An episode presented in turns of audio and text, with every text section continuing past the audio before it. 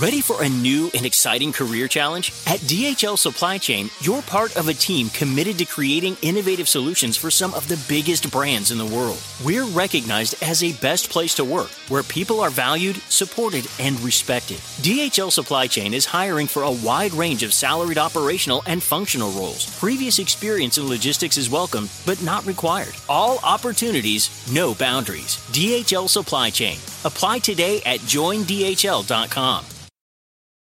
Hola, ¿qué tal? ¿Cómo están? Bienvenidos. Me da muchísimo, muchísimo gusto saludar a todas y a todos ustedes. Bienvenidos sean y qué historia tenemos para esta noche. Oigan, está buenísima, buenísima cosas de verdad que yo en mi vida había escuchado de este personaje y que me dejaron con la boca abierta verdaderamente. Sí, muy famoso, sí, muy exitoso, muy polifacético, desde político, desde eh, eh, también estuvo muy involucrado con el asunto sindical, este eh, asunto de la ANDA también por allá anduvo y por supuesto que sí, estuvo muy metido en el mundo de la actuación en cine, teatro, televisión, pero además grabó discos, grabó discos y le fue muy, muy, muy bien a este personaje, pero ¿qué creen? Algo que yo no me sabía es que tenía un carácter espantosamente horrible, ¿sí? Era, era un carácter de esos que miren, dicen por ahí, mecha corta, tan así estuvo la situación que en algún momento, por defender a su familia, mató a alguien. Así se los pongo, con arma de fuego y todo. ¿Qué fue lo que sucedió? ¿Fue a la cárcel? ¿No fue a la cárcel? ¿Cuáles fueron sus cargos? En fin, ¿cómo pudo sobrellevar el tener a cuestas a, a una persona no fallecida entre pues digamos entre las cosas que iba arrastrando estuvo bastante bastante fuerte esta situación y hoy se las voy a platicar les voy a contar con lujo de detalle qué ocurrió por qué se dieron las cosas así y cómo es que llegó pues de alguna manera a eh, acuerdos no para que estas cosas pues no no trascendieran de una manera mucho más complicada y lo que tuvo que hacer sobre todo para posteriormente evitar el rollo de las venganzas. No no no una cosa verdaderamente de película y no fue actuación, fue de la vida real algo muy, muy, muy sorprendente. Y hoy se los voy a platicar absolutamente todo en la vida, en la historia y en todo lo que tiene que ver con don Julio Alemán, sí, este galanazo de cine, teatro, televisión y de, bueno, cuántas y cuántas y cuántas cosas. Dicen por ahí que nació guapo y murió guapo hay personas que lo afirman. Entonces, hoy vamos a platicar de ello. Pues sí, efectivamente, como lo, han escrito aquí en los comentarios, hoy vamos a platicar de uno de los galanes de cine, de teatro, de televisión, que estuvo en la política, que estuvo en el gremio sindical, un hombre polifacético pero de verdad bastante, bastante profesionista, ¿saben? Además, estudió una carrera universitaria, en fin, un hombre bastante, bastante preparado, que por cierto, sobre todo las señoras, fíjense que decían que don Julio Alemán fue un hombre guapísimo, guapísimo, desde el momento en el que se dio a conocer en la pantalla hasta sus últimos años de vida, que fue el momento en el que don Julio Alemán estuvo ya con su barbita, ¿se acuerdan que se dejó la barbita larga, ya blanca, totalmente blanca, pero la gente decía que se veía muy, muy, muy guapo y a, las personas les seguía gustando muchísimo. Dentro de las cosas que hizo don Julio Alemán, sí fue diputado, por supuesto, sí estuvo por ahí metido también en el rollo de, eh, la política. Miren, ahí está justamente ya en sus últimos años de, vida. Fíjense que también fue cantante, don Julio Alemán, escribió canciones, por supuesto que sí. De hecho, sacó discos, por ahí tiene, tiene eh, discos con mariachi, pero también fue baladista, ¿qué tal? Y no cantaba nada mal y ahorita les voy a platicar por qué este señor aprendió a bailar, aprendió a cantar algo que, que, lo supo hacer desde que estaba chiquito, pero todo fue motivado por sus papás. En el momento que sus padres, que él le dijo a sus padres que se quería dedicar al mundo de la actuación, aquellos pusieron el grito en el cielo, dijeron, no, ¿cómo crees? Pero ellos fueron los que lo motivaron, fíjense. Bueno, el nombre real de don Julio Alemán fue Julio Julio Méndez Alemán. Ese fue el, nombre real o el nombre de nacimiento, ¿no? El que con el que estuvo registrado. Este hombre nació en uno de los estados más bonitos y que tienen una de las catedrales, yo creo, me atrevería a decir, de las más bonitas de toda la República Mexicana. Nació en Michoacán, en Morelia, Michoacán. Qué bonita es la Catedral de Morelia, fíjense, y en la, noche, no sé si lo sigan haciendo, seguramente sí, pero iluminan toda la catedral, se ve tan preciosa eh, eh, esta catedral y todos los lugares que tiene hoy. Desafortunadamente, pues está siendo azotado todo el estado de Michoacán por la delincuencia, ya sabemos, ¿no? Pero en eh, todos los municipios, todos los pueblitos de allá de, Michoacán, oigan qué preciosos, allá está hoy por hoy la capital del aguacate en, México, está Nueva Italia, que en Nueva Italia hay gente muy, muy, muy atractiva físicamente. En fin, es, es un estado maravilloso de la República Mexicana, el estado de Michoacán y la capital Morelia, bueno, oigan, pues qué, qué delicia, y aparte el clima es delicioso eh, allá en, Morelia. Miren, nada más, es una chulada verdaderamente. Él nació en, este lugar hace 89 años, es decir, en el año 1933, es cuando, cuando nace don Julio Alemán. Fíjense que él nace dentro de una familia numerosa y lo que le sigue.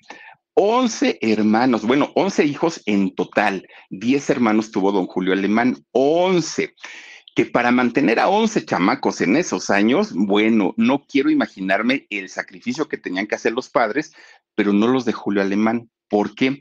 Porque miren, había dinerito, no les preocupaba nada, nada, tenían prácticamente la vida resuelta. ¿Por qué?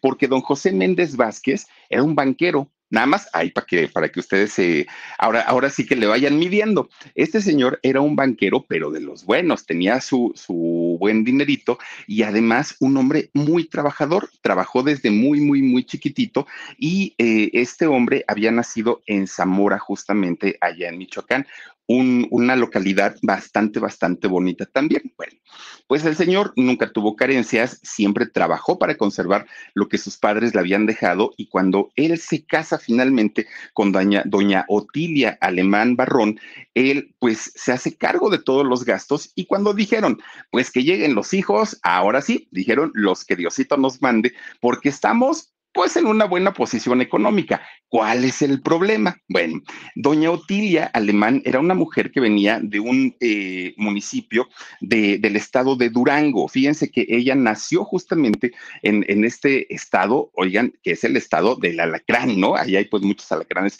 en, en Durango, pero además es un lugar también muy, muy, muy bonito. Bueno, pues resulta que duranguense de, de corazón, doña Otilia, ella, en cuanto se casa justamente con eh, don José Méndez, pues se olvida de todas las carencias porque él estaba muy bien acomodado económicamente. Entonces empiezan a tener los hijos y el octavo hijo es nada más ni nada menos que Julio, es decir, estuvo dentro de los últimos, ¿no? Eh, eh, Julio Alemán. Bueno, pues toda la familia, toda la familia tenían la vida resuelta. Ese no era el problema, ¿no? Ellos, eh, pues mientras los otros niños de, de, ahí mismo de Morelia, pues veían su, su situación muy complicada, la familia alemán, no, ellos estaban pues muy, muy, muy felices de la vida. De hecho, iban a, a, las, a, los mejores lugares, a las mejores tiendas, mejores restaurantes, pues una vida finalmente de, de, gente acaudalada y de gente adinerada. De mucho trabajo es eso indiscutiblemente. Bueno, pues resulta que cuando Julio, Julio Alemán, tenía apenas dos meses de nacido, miren nomás la familia, digan ustedes si no era numerosa, oigan, pues cuando tenía apenas dos meses de nacido, fíjense que su papá dice, vamos a buscar un lugar mejor para vivir. Morelia es muy bonito, pero es un lugar muy chiquito. Estamos hablando de hace casi 90 años. Dijeron, es un lugar muy chiquito, vámonos a otra ciudad en donde podamos estar, pues con unas perspectivas de crecimiento en el negocio mucho mayor. Y se van al estado de Coahuila. Oigan, este estado maravilloso, ay, Aarón, por ahí sale tu cabeza.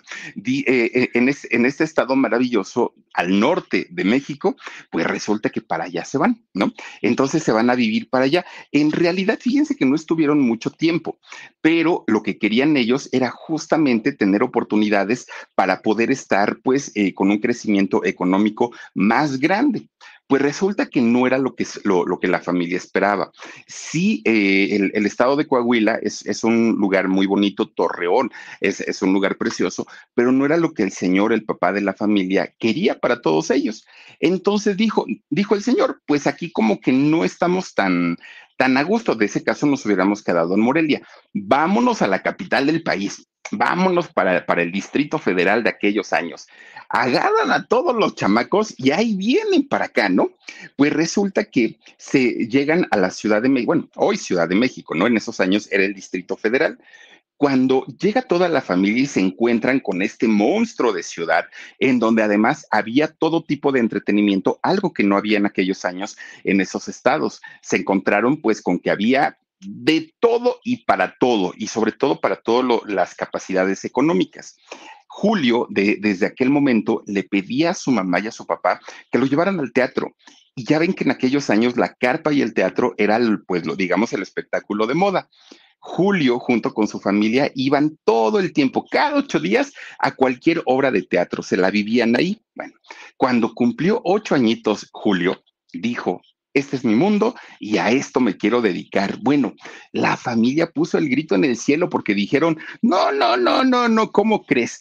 Mi gente, ¿cómo están? Yo soy Nicola Porchela y quiero invitarlos a que escuches mi nuevo podcast Sin Calzones, en el que con mi amigo Agustín Fernández y nuestros increíbles invitados hablamos de la vida, la fiesta y nuestras mejores anécdotas. Y obviamente todos los detalles que no contamos en ningún otro lugar, solo lo van a tener acá en Sin Calzones. Ven a escucharnos como más nos gusta estar sin calzones. Ustedes ya saben que nos gusta andar sin calzones por todos lados y a ustedes les gusta vernos sin calzones. Todos los jueves en cualquier plataforma donde escuches podcast y en YouTube. Es una pérdida de tiempo todos aquellos que se dedican a la música, todos estos que se dedican a hacer carrera en el cine y en todo esto. No, no, no, tú ni te vayas por ese lado. Es horrible, le dijeron a Julio. Fue algo que él no entendía por qué, pero recordemos que en aquellos años, en, esos tiempos, pasaba algo.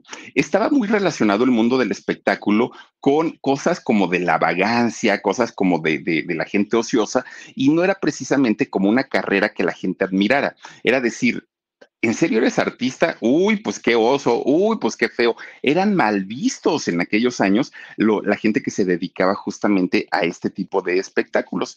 Entonces los papás dijeron, no, no, no, no, tú tienes que hacer una carrera universitaria y tienes que seguir el ejemplo de tu papá, que es un empresario muy importante. Y Julio decía, pero yo quiero jugar a hacer teatro. Tenía ocho años. Decía, yo quiero jugar a hacer teatro. Para mí es un juego. Yo no lo veo como para vivir a futuro. Yo quiero hacerlo y necio, y necio, y necio, necio. Y los papás dijeron simplemente no. Pero fíjense, el, el, asunto artístico para Julio Alemán le venía desde familia. Su papá era un violinista que tocaba precioso, el señor tocaba bastante, bastante bien y uno de sus tíos era compositor. Al señor le encantaba componer canciones y tampoco había estudiado ni tenía nada que ver con eso solito, ¿no? Él empezaba a escribir sus canciones y pues le quedaban bastante bonitas. Entonces, de que había talento en casa, había indiscutiblemente. Pues resulta que el papá de Julio Alemán, con sus 11 chamacos, fíjense lo que son las cosas, ¿eh? con los 11 hijos que tuvo, les compró un instrumento a cada uno, que si le compró un violín a uno, la guitarra al otro, el guiro al otro, y les empieza a comprar, a comprar, a comprar. No montó una orquesta el señor, completita, pues con 11 chamacos, monta una orquesta y todos tocaban sus instrumentos y el señor dirigía la orquesta toda la familia estaba muy instruida en la cuestión de, la música Julio es cuando empieza a desarrollar este talento musical, empieza a escribir también sus canciones y cantaba, pero además con sus hermanas, con, las mujeres, que de hecho fueron cinco mujeres y seis hombres, o al revés, seis mujeres y cinco hombres. Pero este, fíjense que con las mujeres Julio aprendió a bailar, les decía a sus hermanas, enseñen a bailar, ustedes que traen el ritmo por dentro, y las muchachas le enseñaron a bailar. Entonces Julio desde muy chiquito bailaba, cantaba, componía y tocaba instrumentos. Bueno, ellos estaban pues muy, muy, muy a gusto todos los chamacos. Resulta que su mamá, la mamá de todos ellos, que era ama de casa, cuando iban dejando la ropa los niños, ella no la, no la tiraba, pero tampoco era de heredarle la ropa a sus hermanos. Tampoco era como de decir, a ver, quítate esa chamarrita que ya no te queda y déjasela al que sigue, ¿no? Al más chiquito. No, porque no había necesidad de ello lo que hacía la señora era ir guardando en, cajas toda la ropa. Imagínense la ropa de 11 hijos. Las iba guardando en cajas, todas, todas, todas. Y de pronto, aquí en la ciudad, empezaba a buscar albergues, empezaba a buscar ese tipo de lugares donde ayudaban a la gente y sobre todo a los niños que no tenían posibilidades económicas. Pues juntaba todo, todo, todo lo que tenía, zapatos, ropa, juguetes, todo y después les decía a los chamacos, pónganse a ordenar todo por tallas, por colores, por esto, por lo otro, y vámonos al albergue porque los niños esperan sus regalitos.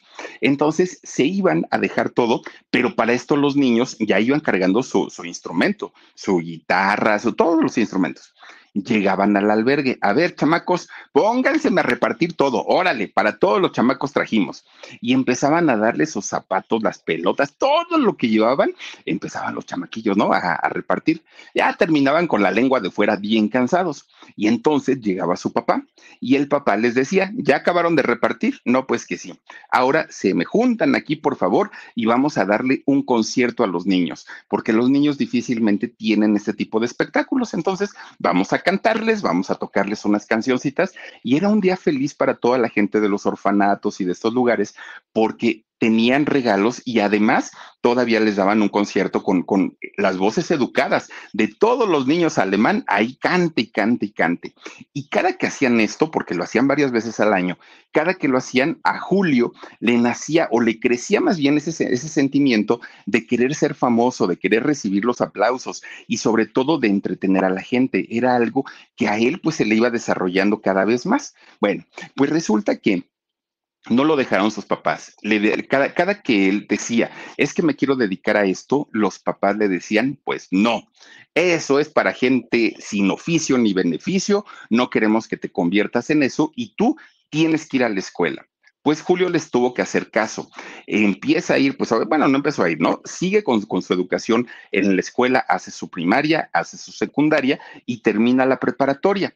Cuando termina la prepa, Julio ya no sabía cómo salirse de la escuela para dedicarse a, a, comenzar a buscar oportunidades en el mundo artístico, pero él sabía que no lo iban a dejar. Entonces, no tuvo de otra más que eh, inscribirse a la universidad y elige la, licenciatura o la carrera, más bien la ingeniería de ingeniero textil es lo que él comienza a estudiar y miren que era bastante, bastante bueno porque Julio era muy inteligente, mucho, mucho, muy inteligente. Entonces, para él no era problema, ¿no? El comenzar a estudiar pues eh, una, una licencia o una ingeniería bastante, bastante complicada. Bueno, pues ya estando en la universidad, fue cuando más ganas le dieron de ser famoso, de ser artista, y él estaba estudiando, pero por otro lado le llamaba muchísimo el teatro y no sabía qué hacer. Vuelve a hablar con sus papás. Quiero que me dejen ser actor porque eso es lo que yo quiero ser en la vida. Y los papás le dijeron, por supuesto que no. No, no, no, no, no. Déjate ya de esas historias. Ya, mira, todo, toda la vida hemos lidiado con eso. Y a partir de ahora, pues ponte a estudiar, termina tu carrera y vemos ya después lo que pasa. Pero Julio, si algo tenía desde que era chiquitito, es que era terco, era necio, era decidido. No, no aceptaba nunca un no por respuesta. Para Julio lo más importante en la vida era lo que él decidía. No importaba si los demás opinaban o pensaban otra cosa. Eso era lo de menos. Bueno, pues total, fíjense que él termina la carrera, sí, se, se, titula como ingeniero textil, pero solo lo hizo para darle gusto a sus papás, porque no era un trabajo que él quisiera hacer. Entonces, cuando termina la universidad, su papá le dice, Julio, ¿y ahora qué vas a hacer? Y dijo él, pues voy a seguir mis sueños de ser artista. No, no, no, no, no, Julio, ya, ya tienes una, una preparación académica, dedícate a eso. Dijo Julio, bueno, pues está bien. Pues dentro de los contactos que había hecho en la universidad, había conocido a gente que se dedicaba al rollo textil, pero que se dedicaba en diferentes áreas. Entonces, uno de ellos le ofrece trabajo en el Banco de la Propiedad de la Industria Textil y ahí comienza a trabajar. Fue lo peor que le pudo pasar a Julio Alemán. ¿Por qué? Porque tenía que estar en una oficina, tenía que estar encerrado, tenía que ver a las mismas personas todos los días y para él, bueno, él se sentía como un canario enjaulado. No podía estar ahí, sentía que se ahogaba en, en un lugar porque él no era para eso, no había nacido para eso. Y entonces un día, bien decidido, entra a la oficina del patrón, pero entra así con una determinación y le dijo, señor, por favor, vengo a pedirle que me corra del trabajo. Julio, ¿cómo que te corra? Quiero que me corra, pero ¿por qué? Y entonces Julio le explica, mire, la verdad es que yo me quiero dedicar a ser actor, quiero este, hacer una carrera en el mundo artístico y le cuenta toda su historia, toda su historia. Desde que yo estaba chiquito quería hacerlo, pero mis papás no me dejaban. Y entonces, pues ahorita que ya que soy grande, quiero hacerlo, pero me, me obligan a trabajar aquí y yo no quiero hacerlo. Y entonces, pues lo corrieron ya, se queda sin trabajo y dice Julia Alemán, ay Dios mío, ¿y ahora qué voy a hacer? ¿Por dónde se empieza? Dijo él, pues no tengo ni la menor idea. Pues resulta que lo primero que le viene a la cabeza es, dijo, tengo que prepararme, no puedo llegar a pedir trabajo y cuando me digan qué sabes hacer, nada. Y entonces busca el mejor lugar que había para, para convertirse en artista, creo yo hasta el día de hoy, ¿eh? creo que tiene todavía la misma fama, la Academia de Don Andrés Soler. Y entonces cuando llega a esta academia dijo, ahora sí, estoy pues con, la gente que quiero, estoy estudiando lo que quiero y se comienza a preparar ahí. El siguiente paso fue darse de alta en la ANDA y en la ANDI, eh, en, estos eh, sindicatos, para que comenzara a cotizar, obviamente, pero además para que fuera tomado en cuenta como, como actor obviamente sin el permiso, sin el consentimiento de sus papás, y de hecho lo tuvo que hacer escondidas porque no sabían que el señor ya se estaba dedicando a otras cosas. Estando ya en, la academia de don Andrés Soler, empiezan a llegar casting, ¿no? Para, para que él empezara, bueno, para que los muchachos, estudiantes, comenzaran a trabajar. Y resulta que es ahí cuando lo contratan para una obra de teatro experimental, de estas obras que no son 100% profesionales, pero a final de cuentas, pues ya es un trabajo. Espaldas Mojadas. Era el año de 1952 y en aquel momento Julio Alemán tenía solo 19 años. Mi gente, ¿cómo están? Yo soy Nicola Porchela y quiero invitarlos a que escuches mi nuevo podcast Sin Calzones, en el que con mi amigo Agustín Fernández y nuestros increíbles invitados hablamos de la vida, la fiesta y nuestras mejores anécdotas. Y obviamente todos los detalles que no contamos en ningún otro lugar, solo lo van a tener acá en Sin Calzones. Ven a escucharnos como más nos gusta estar sin calzones. Ustedes ya saben que nos gusta andar sin calzones por todos lados y a ustedes les gusta vernos sin calzones. Esto todos los jueves en cualquier plataforma donde escuches podcast y en YouTube. Pues resulta que con esos 19 años, Julio Alemán sale por primera vez a un escenario, le temblaban las patitas, pero lo disfrutó mucho, muchísimo. Fue teatro experimental, de hecho, no lo contemplan como el debut eh, oficial de Julio Alemán porque pues era eh, un teatro no de manera 100% profesional, pero a final de cuentas, él en esta obra de espaldas mojadas, él pudo adquirir ya una experiencia como actor profesional. Bueno, saliendo en esta obra de las espaldas mojadas, comienza a ser visto por diferentes productores, ahora sí, ya de teatro comercial, productores ya pues que tenían una, una importancia en el medio. Lo primero que les llamó la atención de Julio Alemán fue su físico, un buen físico porque un muchacho alto, delgado, con un carisma que, bueno, sobrepasaba por mucho a la de otros de sus compañeros, una sonrisa que conquistaba la de la, la sonrisa del señor, pero además, como buen estudiante, ponía todo de su parte para que el trabajo saliera como el productor lo estaba pidiendo.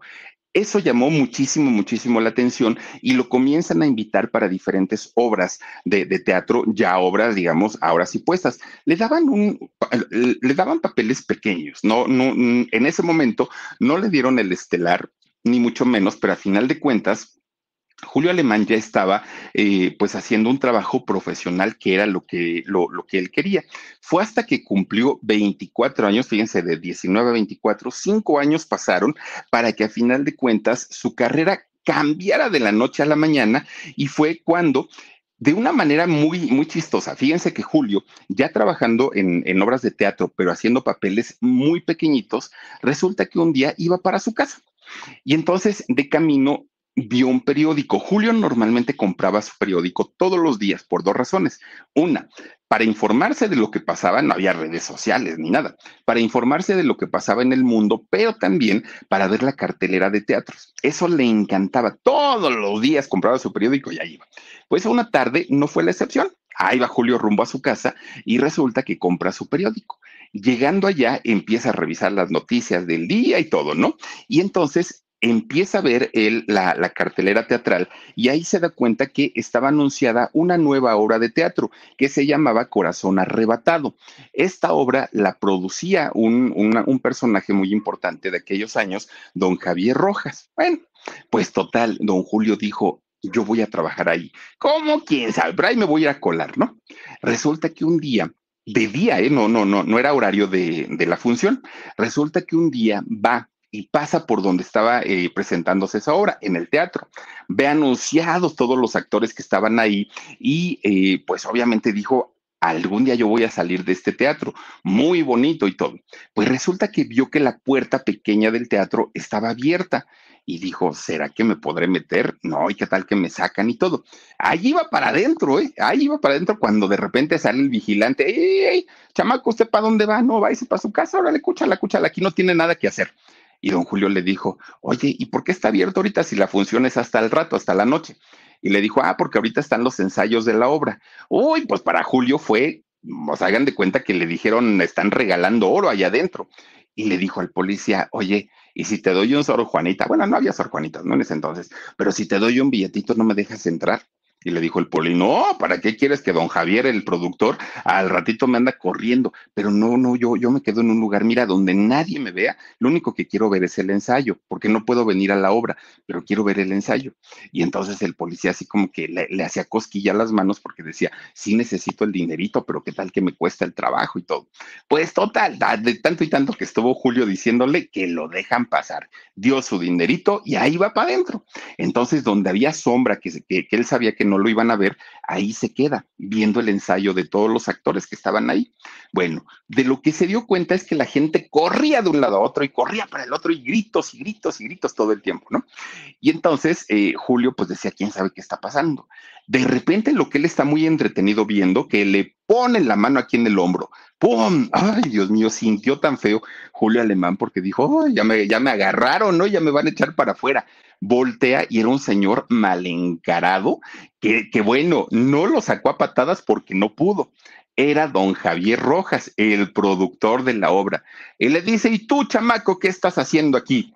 Julio Alemán, bueno, sintió que la garganta se le cerró y dijo, Dios mío, ayúdame, ¿no? Porque pues aparte van a correr al pobre vigilante, dijo Julio. Bueno, entonces, ¿cómo pudo? Julio le dice, señor, es que pues yo soy actor y solo vine a ver el ensayo. Y le dijo, ¿cómo que eres actor? Yo no te conozco, le dijo el productor. Bueno, es que pues estoy empezando apenas mi carrera, pero pues mire, me gustaría en algún momento. Y empieza, pues él dijo, ahora es el momento, ¿no? Ah, voy a hacer la labor de venta. Y este señor, este don Rojas, le dice, don Javier, le dice, ¿y de verdad eres actor de los buenos o nada más de los que le hacen al cuento? Póngame a prueba, le dijo don Julio. Y le dice, ay, mijo, pues me caíste del cielo. Fíjate que pues don Antonio de Hood, que era un actor muy importante en aquellos años y era el que protagonizaba la, obra de teatro que, estaban pues en, aquel momento ensayando, venía del estado de Querétaro hacia la Ciudad de México tuvo un accidente en carretera. Y entonces, digo, está bien el señor, le, le, dijo don Javier Rojas, está bien, pero no va a llegar, ya nos avisó que no va a llegar y él tiene que salir en la obra y no sé qué, no sé qué, no sé qué, no sé qué. Entonces, si eres tan buen actor, a ver, súbete y yo te voy dirigiendo. Y ahí va para arriba don Julio, que ni siquiera tenía idea de la obra, ni nada, nada, nada, nada, nada. Entonces, pues empieza a improvisar y empieza a sacar la obra. Bueno, pues don Javier dijo, pues malo, malo no eres. Eres muy bueno, estás muy nervioso, pero e, eso es normal. Tienes de aquí hasta las 7 de la noche para aprenderte lo que más puedas de la obra y tú vas a salir esta noche. Y Julio se quedó de a seis y dijo, no, ¿cómo? O sea, una cosa es que yo quiera ser actor, sí, pero otra muy diferente, que hoy mismo vaya a ser mi debut. Pues hoy vas a debutar en el teatro.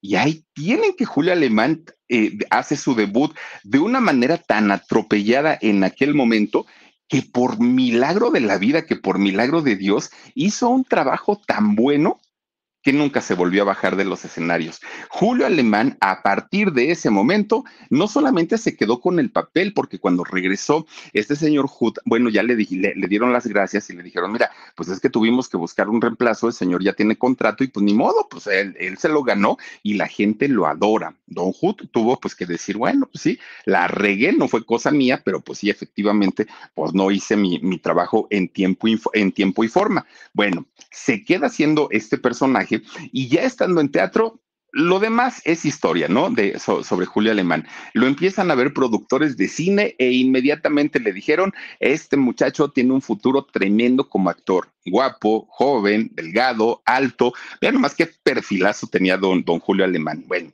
pues resulta que hace su primer eh, película. Eh, esto lo hizo, de hecho, fíjense que cuando hace la, primera película, don Julio Alemán, la hace nada más ni nada menos que con don Pedro Armendáriz. Ustedes imagínense haber trabajado con este personaje, con doña Rosita Quintana, qué belleza de mujer, doña Rosita Quintana. Hacen una película llamada El Zarco. Y eh, en esta película no solamente se da a conocer Julio Alemán, en, la pantalla del cine. Además, se consolida como actor de teatro, porque la gente decía, miren ese muchacho tan guapo, salió, sale en el teatro y es el que hace las obras. Entonces la gente ya lo ubicaba como actor de teatro, pero también como actor de cine en, en aquel momento. Y esta película, bueno, lo catapultó, lo lanzó a la fama en todos los sentidos pues tan, tan lo lanzó a la fama que lo buscan de Televisa a, Julio Alemán y le, y le dicen, ¿sabes qué? Televisa va a iniciar, fíjense nada más, va a iniciar un proyecto muy, muy, muy interesante en donde vamos a crear telenovelas. Existían las fotonovelas, pero las telenovelas, pues ¿de dónde? Entonces vamos a hacer telenovelas y si nos va bien, vamos a arrancar una empresa gigantesca. Bueno, estaba iniciando el proyecto de la televisión prácticamente en México. Lo invitan a hacer Senda de Gloria. Senda de Gloria fue la primera telenovela en la historia de México, nada más a ese nivel. Y en esta historia de Senda de Gloria estuvo justamente actuando don Julio Alemán. Ahí estuvo y obviamente si ya venía de teatro, ya venía de cine y ahora haciendo televisión, bueno, se convirtió en un trancazo, se convirtió en un exitazo. De ahí, miren, Después de hacer Senda de Gloria, lo regresan al cine, se puso a hacer El Derecho de Nacer. Qué bonita peli. Bueno, yo no, no, no, no sé, pero es de mis películas favoritas de Julio Alemán, junto con la del el, el Tunco. Eh, esta película con Mamá Dolores, ¿se acuerdan ustedes? La Virgen de la Caridad del Cobre, una historia además bastante reflexiva, que en aquellos años tocar el tema del aborto no era cosa sencilla, tocar estos temas eran un tabú en, aquellos años y se atrevieron, ¿no? los productores a hacerlo en aquel momento y les fue, es esta de hecho, este Omarcito, es una segunda historia que se hizo de eh, El Derecho de Nacer, de hecho, esta que pusiste, Omar, fue la original, original, pero la, que, la versión que se hizo con, con Julio Alemán fue una historia que, bueno, rompió muchísimo por el personaje de Albertico Limonta, eh, interpretado por don Julio Alemán, con ese carisma y con esa sonrisa de verdad que conquistó. Es esta, justamente, con, con Mamá Dolores. Bueno, hizo también por ahí Las Pirañas Aman en Cuaresma, también otra película. Hizo una película que se llamó La cigüeña dijo sí en esta película, fíjense que le fue muy bien, pero el llegar a hacer esta película fue un trauma para Julio Alemán. ¿Por qué? Mi gente, ¿cómo están? Yo soy Nicola Porchela y quiero invitarlos a que escuches mi nuevo podcast Sin Calzones, en el que con mi amigo Agustín Fernández y nuestros increíbles invitados hablamos de la vida, la fiesta y nuestras mejores anécdotas. Y obviamente todos los detalles que no contamos en ningún otro lugar, solo lo van a tener acá en Sin Calzones. Ven a escucharnos como más nos gusta estar sin calzones. Ustedes ya saben que nos gusta andar sin calzones por todos lados y a ustedes les gusta vernos sin calzones. Esto todos los jueves en cualquier plataforma donde escuches podcast y en YouTube porque la protagonista de esta película de La cigüeña dijo sí, iba a ser, bueno, fue de hecho Doña Libertad Lamarque, que Doña Libertad Lamarque, esta mujer argentina que salió de, su país, dicen que muy peleada con, con Eva Perón, fíjense nada más lo que son las cosas, ¿no? Bueno, pues resulta que cuando llega eh, Doña Libertad Lamarque a México, ella llega en plan de estrella, en plan de diva, obviamente llega pues pidiendo las perlas de la Virgen para trabajar y era muy exigente. Cuando les ofrecen hacer esta película de la cigüeña, dijo sí, necesitaban a un muchacho que fuera eh, el hijo en la película, que fuera el hijo de doña Libertad Lamarque.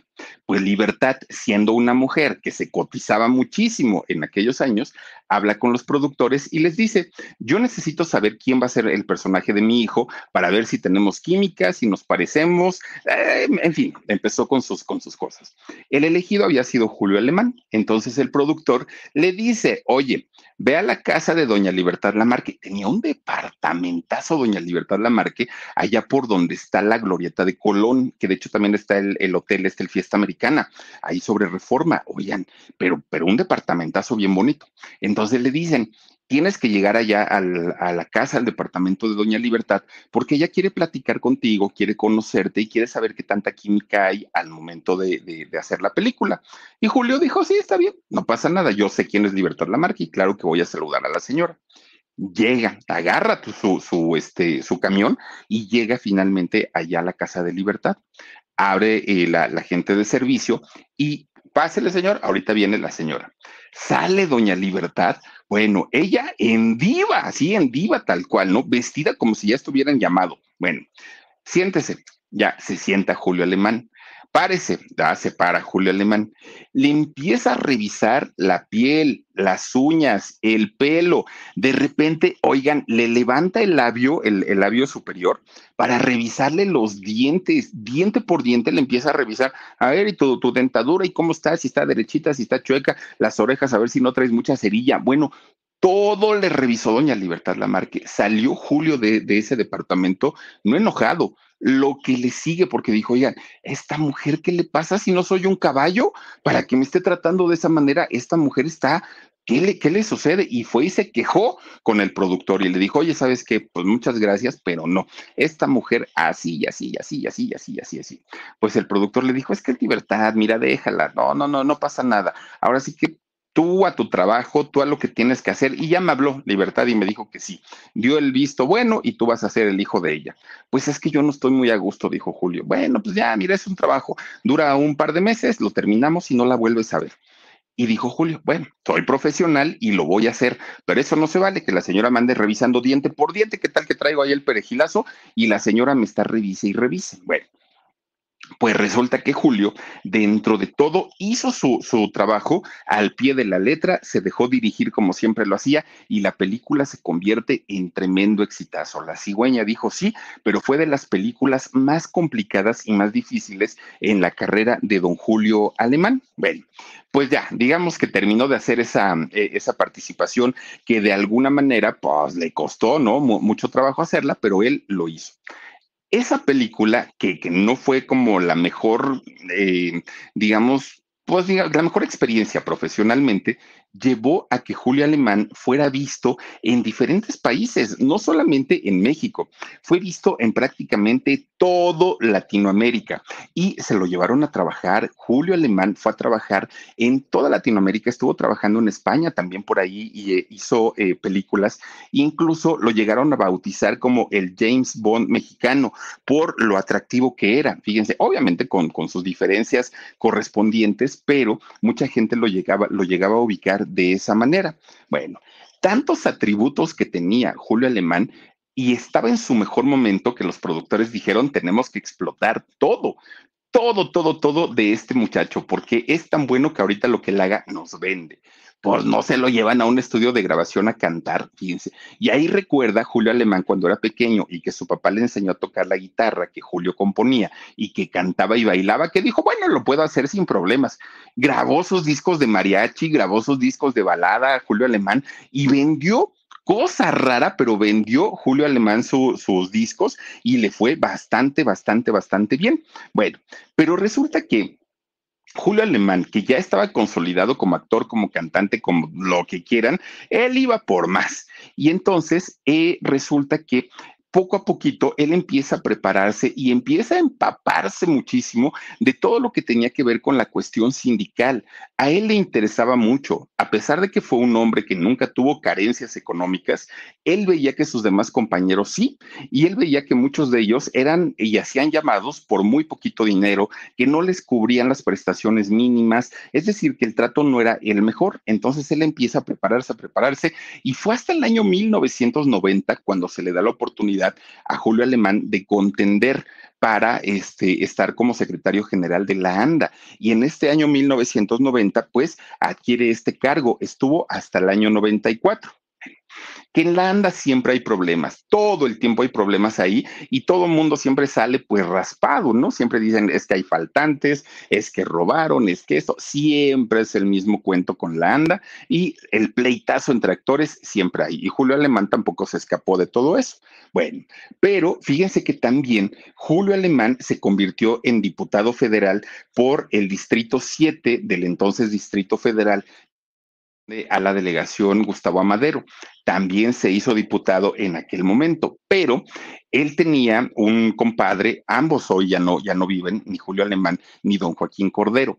Los dos eran amigos, eran compadres, y resulta que Joaquín Cordero le propone a Julio Alemán poner un restaurante en la Ciudad de México y le dijo, mira, vamos a poner un, un local, un restaurante, y pues siendo conocidos los dos, la gente va a ir o por encontrarte a ti un día o por encontrarme a mí. El Trocadero se llamaba este restaurante y de esta manera se hace empresario. Además de todo, imagínense, ay Dios mío, me dio aquí como, como, como, como, comezón. Oigan, resulta que Julio Alemán, además, fíjense, político, este, ayer andaba también en lo del sindicato, andaba ya entre las actuaciones y ahora hasta restaurantero. Este restaurante del Trocadero, del Trocadero llegó a ser muy famoso en los años 70 y 80. Bueno, pero además de todo, fíjense que Julio Alemán era un buen amigo. Era, era tan buen amigo que se llevaba muy bien con varios de sus compañeros y uno de ellos era don José Elías Moreno Padre. Este eh, actor también de la época de oro del cine mexicano, resulta que eran muy amigos. Pues eh, don, don José Elías Moreno tuvo a su hijo, a José Elías Moreno Jr. Resulta que este muchachito, José, José Elías Moreno Jr., veía mucho a Julio Alemán como un papá porque siempre Julio se preocupó muchísimo, muchísimo eh, por él, siempre, siempre, siempre. De repente un día, este muchacho, José eh, Elías Moreno Jr., fíjense que pierde a su familia, perdió a su papá, a su mamá y a otro familiar en un accidente automovilístico. Y entonces Julio Alemán se hizo cargo de José Elías Moreno Jr. y lo llegó a considerar prácticamente como su padre. Lo apoyó siempre y lo apoyó en todo, absolutamente en todo. Entonces, siempre había como esta buena referencia de Julio Alemán, el buen actor, Julio Alemán, el gran amigo, Julio Alemán, el empresario, el político, el, el este, sindicalista. Es decir, la gente, si no lo ubicaba por una actividad que el señor hacía, lo ubicaba por otra. Bueno, pues resulta que Julio Alemán, siendo un hombre físicamente agraciado, pues tuvo varias parejas, varias, varias, varias parejas, ¿no? Muchas de ellas del medio, otras no, pero pues se dio su gran vida, ¿eh? Don Julio Alemán. Pero resulta que a finales de los años 50, Julio Alemán, pues ya a principios prácticamente de los años 60, conoce a una mujer, a una mujer de nombre Esperanza de la Paz Gótez Martínez. Él le decía Moru, ¿no? Era, era como le decía de cariño. Ellos empiezan a tener un romance y se casan en el año de 1961 se convierten en padres, tuvieron cuatro hijos, Martín, Mauricio, Julio y Arturo, cuatro varones tuvieron ellos. Bueno, pues siempre, siempre se habló de, que don Julio era un hombre picarón, era coquetón, que tenía pues sus aventuras con diferentes mujeres, pero siempre... Mi gente, ¿cómo están? Yo soy Nicola Porchela y quiero invitarlos a que escuches mi nuevo podcast Sin Calzones, en el que con mi amigo Agustín Fernández y nuestros increíbles invitados hablamos de la vida, la fiesta y nuestras mejores anécdotas. Y obviamente todos los detalles que no contamos en ningún otro lugar, solo lo van a tener acá en Sin Calzones. Ven a escucharnos como más nos gusta estar sin calzones. Ustedes ya saben que nos gusta andar sin calzones por todos lados y a ustedes les gusta vernos sin calzones. Esto todos los jueves en cualquier plataforma donde escuches podcast y en YouTube. Pues digamos, respetando el lugar de, de, su esposa. Un rollo como doña Cuquita, más o menos, ¿no? Como, como su mujer de don Vicente Fernández, que bueno, se sabía abiertamente de todos los amoríos que tenía don Vicente, pero doña Cuquita pues era la oficial. Algo así pasó con, con doña Esperanza, porque se sabía de todos los amoríos que tenía Julio Alemán, pero ella finalmente siempre, siempre, siempre estuvo apoyando a su, a su marido. Decía, eh, eso sí, eh, nunca se habló, nunca, nunca eh, se habló de una infidelidad de ella hacia él, siempre fue de él hacia ella. Que de hecho cuando le preguntaban a don Julio Alemán, él decía, bueno, lo que pasa es que se puede, se, puede estar con varias personas sin serle infiel a, a, la persona que se ama, porque el cuerpo es cuerpo, pero ya cuando involucras sentimientos y el alma, esa es una infidelidad.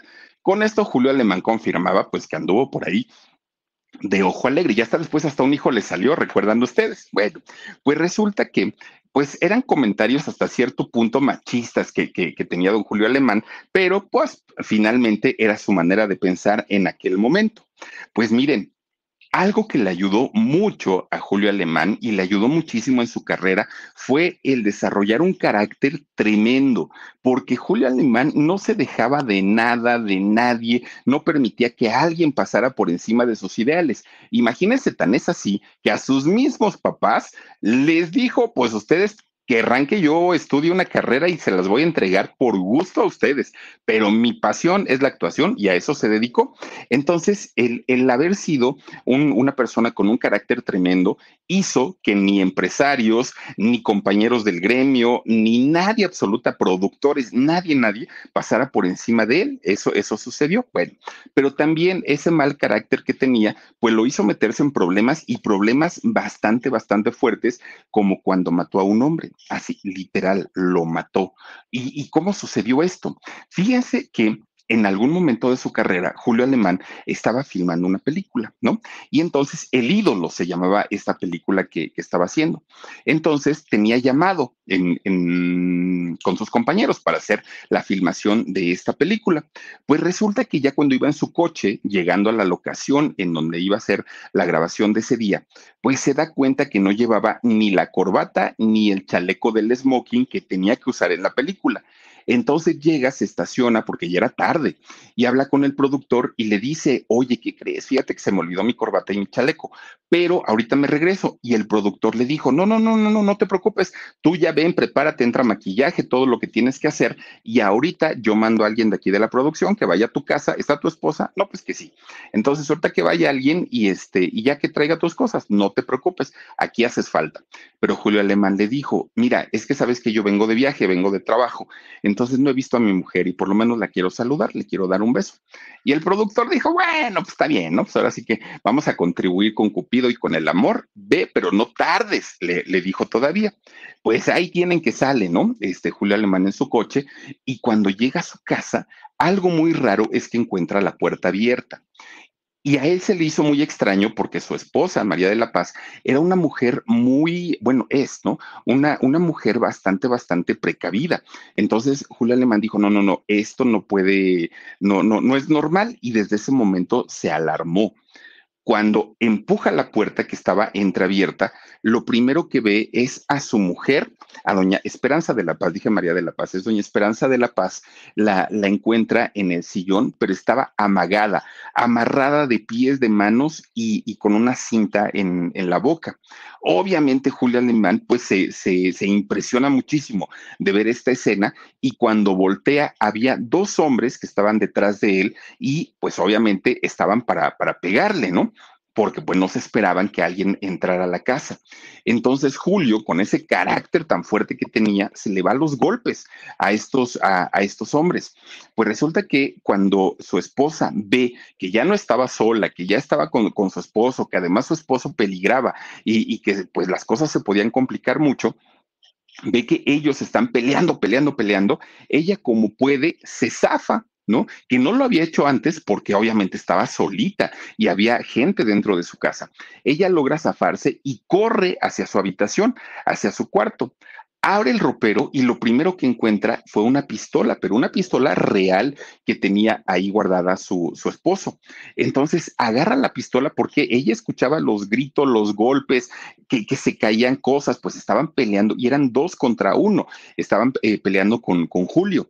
Resulta que con las manos temblando, ella baja nuevamente y eh, se, se, queda pues nada más con, con la pistola apuntando, pero no sabía quién. Estaba ahí el revoltijo de las tres personas que estaban discutiendo.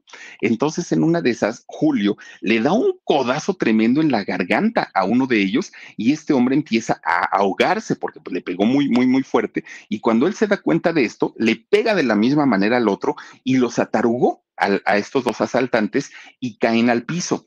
Inmediatamente corre a donde estaba su mujer y ve que tiene una pistola en la mano y se la quita, ¿no? Julio Alemán. Y entonces cuando estos asaltantes se estaban recuperando, se estaban ya levantando, Julio, que ya tenía la pistola en la mano, comienza a amenazarlos. Si ustedes hacen cualquier movimiento, disparo. Era su vida o la vida de, estas, de, de, de estos delincuentes. Entonces ellos levantan las manos cuando ven que él está armado, pero uno de ellos dijo, ay, no, ese, este es actor, ha de ser una pistola de agua o una pistola de juguete. No pensó que fuera real. Entonces se le iba a ir otra vez a los golpes a Julio Alemán y en ese momento Julio jala el gatillo dispara, le, eh, le, le, da obviamente en el cuerpo a este delincuente y cae al piso. Cuando su compañero ve que, que, que su, su, otro amigo había eh, pues sido herido y cayó al piso, se agacha para tratar de darle la ayuda. En ese momento llega la, la, patrulla y cuando llega la patrulla pues se encuentran con que había una persona herida de bala en la casa de Julio Alemán. Bueno, este hombre, a final de cuentas, pierde la vida, el asaltante. Pero ahora, pues imagínense ustedes, estaba el problema porque resulta que, pues muchas veces ya no se puede usar ni siquiera la defensa personal, porque, pues ya saben, ¿no? Un delincuente tiene todas las ventajas con la ley, pero no lo haga uno en defensa personal porque ahí sí se van encima. Pues Julio estaba muy preocupado y su esposa más, porque no sabían qué era lo que iba a pasar con, con esta situación. Pues resulta que Julio Alemán, pues eh, llega a declarar, lo llevan, de hecho, a declarar que era lo que había pasado, va su esposa también, y eh, ellos dicen que fue en defensa personal. Julio cuenta toda la historia tal cual, tal cual. Yo estaba en un foro de, grabación, llego, pasa esto, tal, tal, tal, tal, tal. Cuenta absolutamente todo y de momento, pues no le levantan cargos. Le dijeron, hasta ahorita vamos a ver, pues de, dependiendo cómo avancen las investigaciones, a ver qué sucede. Bueno, el infierno empezó ahí. ¿Por qué? Porque desde esa noche comenzaron las llamadas por teléfono, las notas que dejaban debajo de la puerta, que dejaban pegadas en las ventanas, que apedreaban su casa. Bueno, era una, un, un, un, hostigamiento terrible en donde le decían que se iban a vengar, que, sabían perfectamente que él había matado a este personaje y que, que, en algún momento no iban nada más a acabar con Julio, iban a acabar con toda la familia, con todos ellos. Pero además le daban una fecha para hacerlo. No era nada más de decir, eh, pues algún día lo vamos a hacer. No, le pusieron fecha, tal día, ese día va a ser el último día de tu vida y de toda tu familia, de, tu esposa y de tus cuatro hijos. Julio ya no podía vivir a gusto. Fue a denunciar, obviamente, to, todo esto, pero todos los días llegaban estas notas, estas llamadas. Era un acosadero tremendo pues Julio ya no, ya no confiaba tampoco en las autoridades porque aunque él iba y, denunciaba todo esto, pues en realidad no pasaba nada. Él no veía, seguían llegando las notas y las notas. Total, llega el momento de la fecha que, los iban a matar a todos ellos y Julio Alemán toma una decisión bastante, bastante extraña.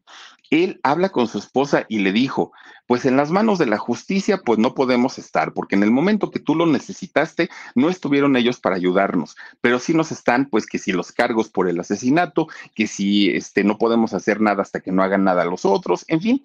Entonces dijo, vamos a ponernos en manos de Dios.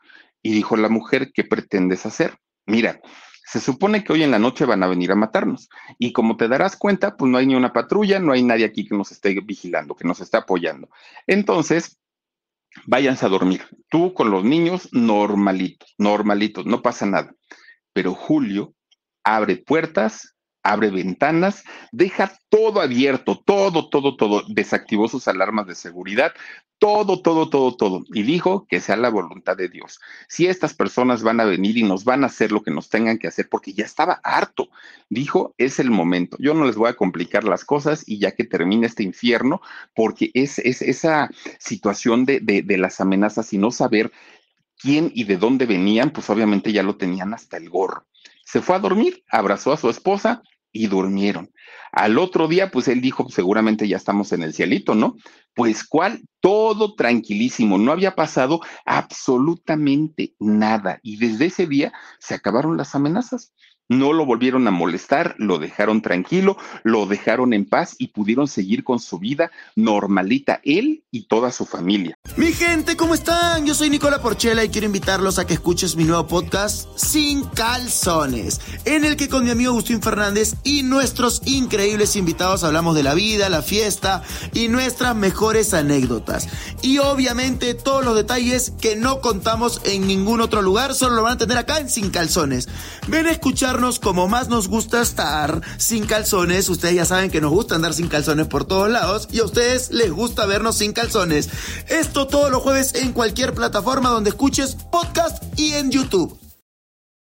Bueno, pero fíjense que no, no fue la única vez que la vida de, Julio Alemán y de su familia estuvo en peligro. Ah, posteriormente, pues las autoridades dictaminaron que efectivamente Julio Alemán se había defendido, que él había defendido a su esposa, había defendido su casa y que en realidad pues no, no, no era culpable porque todo había sido en defensa personal. Entonces, pues hasta eso no hubo cargos para, para Julio Alemán, pero sí tuvo que lidiar prácticamente toda su vida con el cargo de, de decir, es que pues yo ya me eché a uno, ¿no? Y sí, ellos estuvieron a punto también de, de, de agredir de una manera terrible a mi esposa, pero pues dicen que nadie eh, tiene el derecho de quitarle la vida a otra persona. Bueno, pues resulta que en, en, otra ocasión, fíjense que resulta que Julio Alemán, dentro de toda la gente que lo buscaba para, para fotos, para autógrafos, para todo esto, llega un muchacho y ustedes dirán, bueno, pues ¿qué tiene que ver, no? Pues resulta que este muchacho le dijo, ay, Julio, es que yo soy tu fan, te quiero, te amo, mira que mi mamá le gustan tus películas y todo. Y Julio pues le pareció muy normal y le dijo, oye, no seas malito, ¿me puedes dar, dar tu autógrafo, eh, tu autógrafo? Fírmame, por favor, un autógrafo. Y entonces Julio lo vio de una manera muy normal, le hizo la dedicatoria para tu mamá con cariño, no sé qué, y pone su firma, Julio Alemán, ya, se fue este hombre. Este hombre de nombre Arturo Bretón. Pues resulta que Arturo se va, ¿no? Muy feliz de la vida, sin mayor problema pasa el tiempo y Julio pues ya se le había olvidado, pues imagínense cuántos autógrafos daba todo el tiempo. Bueno, pues resulta que este hombre lo vuelve a buscar y le dice, oye Julio, es que fíjate que necesito tu, tu ayuda, tu apoyo, ¿te acuerdas de mí? Y dijo Julio, sí, claro, sí, sí me acuerdo, por supuesto. Ya, Julio ya ni, ni, ni, ni, se acordaba de todo eso. Es que fíjate que quiero grabar un disco, le dijo el muchacho, este Arturo Bretón. Quiero grabar un disco en favor del sindicato de los agentes de ventas. Yo soy agente de ventas y mi papá es un policía, un policía pues que, que se dedica a cuidar a la gente. Entonces, pues por favor, ayúdame para, para la grabación de este disco, tú que tienes todo el poder de los medios y bla, bla, bla, bla, bla. Bueno, total, Julio Julio Alemán le dijo, déjame ver, no te garantizo, pero si se puede, yo te aviso. Le dio la mano y se fue. Bueno, pues resulta que de repente le va llegando una notificación a Julio Alemán que él ya no era dueño de nada, de nada, de nada. Todo lo que había trabajado, todo lo que había ganado, sus cuentas bancarias, todo, todo, todo, ya no lo tenía. ¿Por qué? Pues porque resulta que este eh, señor Arturo Bretón hizo un poder con eh, falsificando la firma que le había dado Julio en el autógrafo, hace un poder en donde decía que Julio Alemán le cedía todo, toda su fortuna, todas sus propiedades, todo su dinero a este hombre y se lo cedía de la, digamos, de una manera limpia, de una manera normal, sin, sin que hubiera nada de por medio, o sea, simplemente por el gusto de hacerlo y Julio Alemán no tenía nada. Obviamente Julio fue, demandó, dijo, oigan, ¿cómo es posible? Y es que usted firmó, no, pues sí firmé, pero era un autógrafo, yo nunca le firmé ningún poder. Bueno, se metieron en un pleitazo legal que duró siete años, siete años de estar en los juzgados por un autógrafo, fíjense nada más, siete años. ¿Y saben por qué terminó el juicio? Porque resulta que Arturo Bretón fue encontrado muerto. ¿Y por qué fue encontrado muerto? No, no fue don Julio Alemán. Lo que pasa que había otra persona a la que había defraudado Arturo Bretón y esta persona pues no se aguantó, no se quedó con las ganas y le quitó la vida. Por eso es que el juicio terminó de otra manera, imagínense nada más, ¿no? Eh, lo hubieran dejado prácticamente en la calle.